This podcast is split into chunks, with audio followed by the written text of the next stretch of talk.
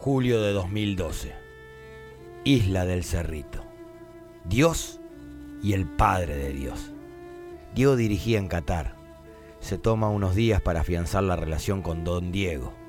En el mundo Maradona, siempre que la cosa esté picada, es normal. Pero la familia es la familia. Y fueron a buscar piques de pesca para que todo deje de picar. ¿Qué mejor que hacerlo en la provincia natal de Don Diego, Corrientes? Maradona contactó a Gastón Granados, amigo de él, para que le consiga algo en Paso de la Patria. Pero Granado no tenía contactos en el Paso, sí en Cerrito, donde conocía al intendente. Y así de Corrientes pasaron al Chaco. No es lo mismo, pero se pesca igual. Llegaron por la noche. El gobernador Capitanich tiene una residencia allí. Así que de inmediato se la abrió para que el Diego pase la noche antes de salir de pesca. A don Diego, como buen hijo, por más Diego que sea, le dio la habitación principal con la cama más cómoda. En pocos minutos jugaría boca. Diego revuelve la casa. ¿Y el televisor? No hay, Diego. Acá se viene a relajar. Nada de tele. Si no puedo ver el partido me voy a la mierda. Granados, a sabiendas de que cumpliría, llamó al intendente. Necesitamos un televisor, juega boca y Diego quiere ver el partido. Y así fue como el televisor del mismísimo intendente apareció en la residencia. Caprichos de Dios. Llegó la hora de dormir y la cama de Diego no era la mejor. Le quedaba chica, estaba incómodo. Dos de la mañana. En esta cama no se puede dormir. Conseguime una mejor, le dijo a Granado. ¿Y de dónde querés que saque una cama ahora, Diego? No sé. Conseguíla.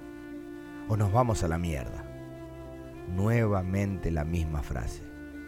Y así es como el intendente el mismísimo intendente otra vez terminó durmiendo en un sillón y le envió su cama principal a Diego.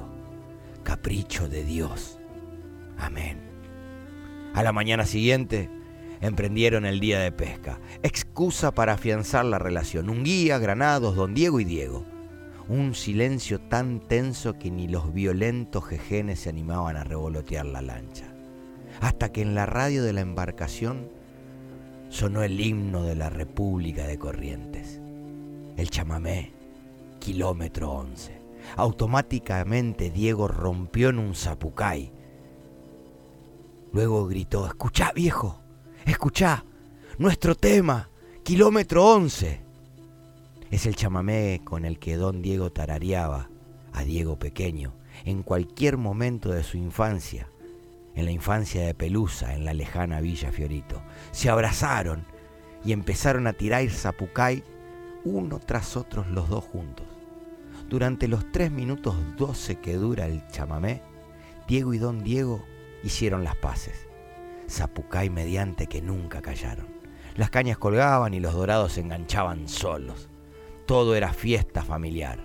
Pero de repente el tema se terminó. Ponelo de vuelta, dijo Maradona. Es radio, Diego. No podemos. ¿Ponelo de vuelta? ¿O no, pa? Buscó complicidad en don Diego. Seguramente su mirada indicaba en silencio la frase recurrente de la noche anterior. Ponelo de vuelta o no vamos a la mierda. Así que, otra vez, llamar al intendente. El que consiguió el teléfono de la radio, se los pasó a Granado Llamó y pidió el tema. Sí, mirá, está Maradona acá, en el cerrito. Estamos pescando y quiere volver a escuchar el tema que pusieron recién. Kilómetro 11 creo que se llama. El que atendió el llamado no le creyó.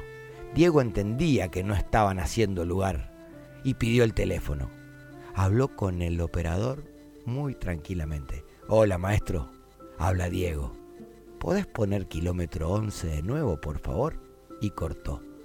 Los Apucay volvieron a sonar junto con Kilómetro 11 que duró durante una hora seguida sonando en la radio. Terminaba kilómetro 11, seguía kilómetro 11. Terminaba kilómetro 11, seguía kilómetro 11. Diego y don Diego volvieron a fundirse en abrazos.